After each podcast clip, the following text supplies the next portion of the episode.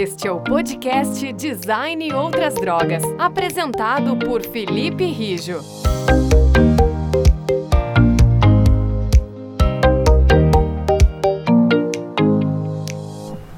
Olá pessoal, eu sou o Felipe e esse é o podcast Design e Outras Drogas. No episódio de hoje nós vamos falar sobre a Grande Guerra aos Emus, que foi um episódio bizarro da história que aconteceu na Austrália.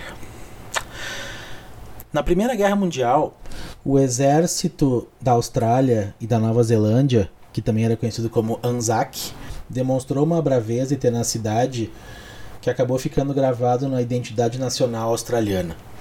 A guerra marcou um ponto chave na história australiana e o povo da Austrália estava inspirado, empoderado e otimista com tudo que o país deles iam conseguir dali para frente. E aí alguns anos depois, o exército australiano perdeu uma guerra contra pássaros.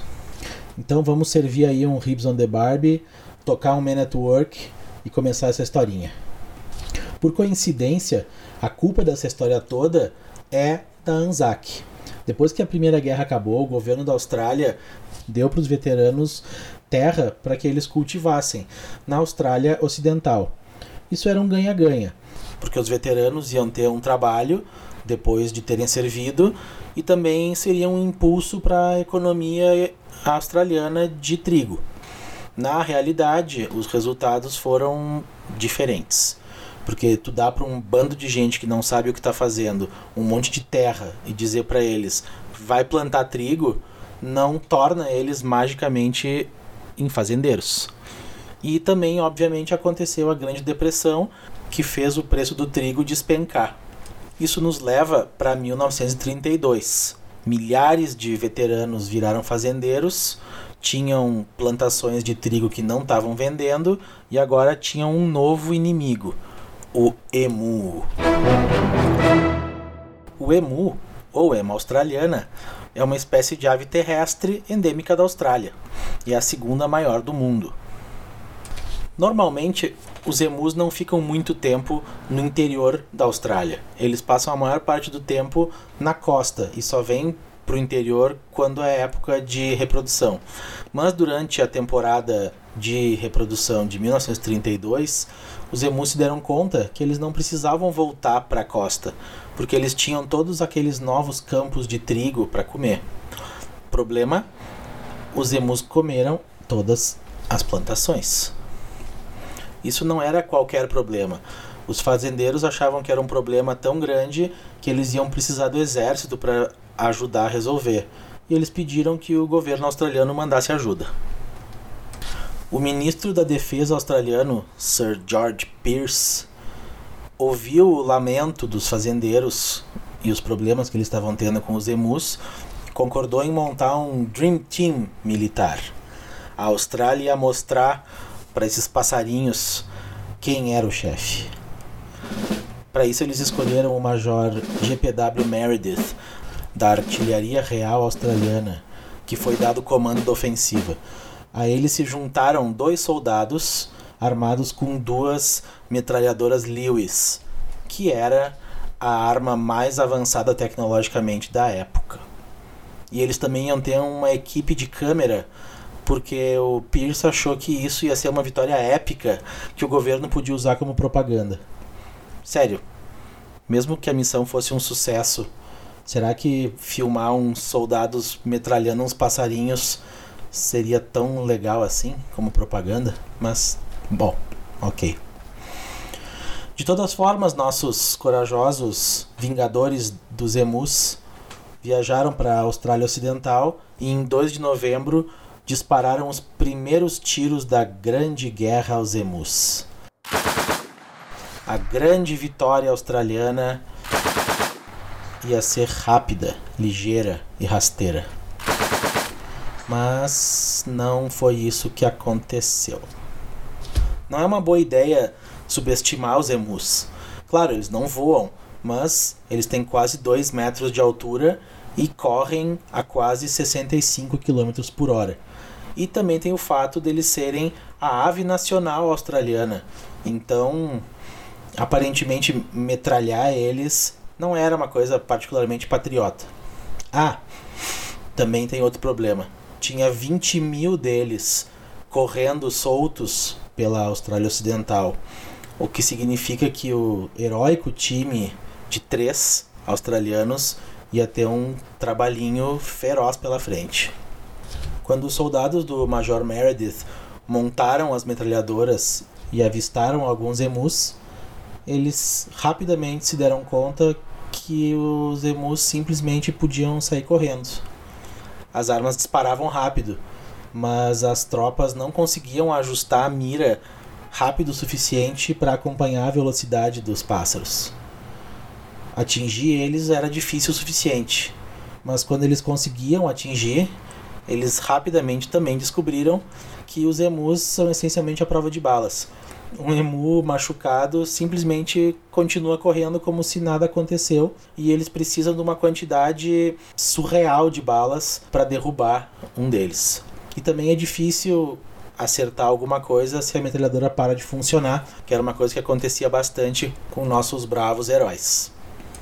Em uma entrevista que ele deu para um jornal, depois disso, o Major Meredith comentou sobre essa capacidade das emus de aguentarem levar tanto tiro e ele disse que se tivéssemos uma divisão militar com uma capacidade de ser atingida por tantas balas quanto essas aves, ela enfrentaria qualquer exército do mundo.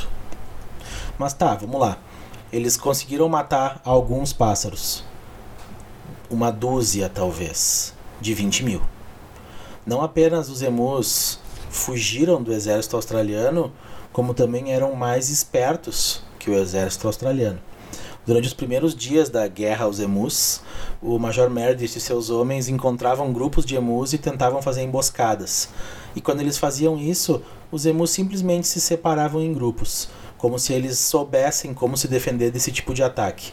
Era difícil o suficiente para que eles apontassem e atirassem em um único bando de emus mas era impossível quando eles estavam correndo em todas as direções. Isso significa que se eles quisessem ganhar essa guerra, eles iam ter que melhorar bastante. Então o que, que eles fizeram? Eles montaram a metralhadora na caçamba de um caminhãozinho. Com certeza agora que esses pássaros abobados não iam ter nenhuma chance contra a mais moderna das tecnologias humanas, né? Agora sim ia ser um massacre, exceto que também não funcionou. O caminhão não conseguia nem sequer acompanhar os emus e o operador da metralhadora tinha muito mais dificuldade mirando em cima da caçamba do que no chão. Como em todas as outras guerras, aquele sonho de uma vitória rápida e indolor rapidamente foi para o lixo. Então, no dia 8 de novembro, o governo cancelou a guerra aos emus. A imprensa se divertiu debochando de como os emus eram um oponente muito mais forte do que esperado e o público também se matou de rir dessa história. E na prática, o esforço de guerra também foi um desperdício total para o governo, porque eles dispararam mais ou menos 2.500 cartuchos e mataram mais ou menos uns 300 pássaros. Claro, o lado bom disso tudo é que o exército australiano não teve nenhuma baixa. No parlamento, o ministro da Defesa, o Pierce, foi ridicularizado. Os membros da oposição sugeriram que as emus que deviam receber medalhas, já que até então elas tinham ganho todas as batalhas. Além do controle de danos que o governo teve que fazer em resposta ao fato que eles essencialmente perderam uma guerra contra aves terrestres, a raiz do problema persistia. Os emus ainda estavam destruindo as plantações.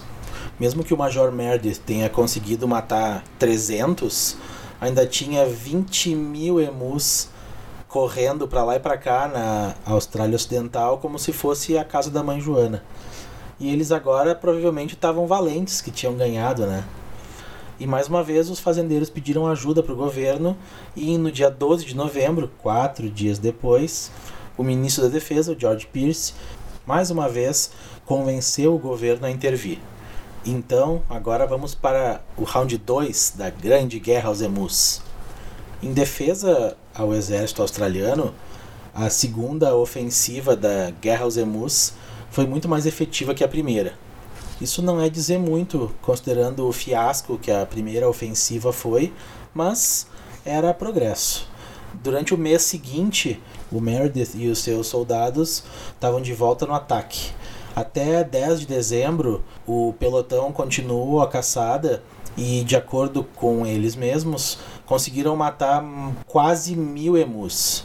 Isso pode não parecer muito impressionante, considerando que tinha, de novo, 20 mil pássaros correndo para lá e para cá, mas é menos impressionante ainda quando tu fica sabendo que eles gastaram quase 10 mil balas para conseguir esse número.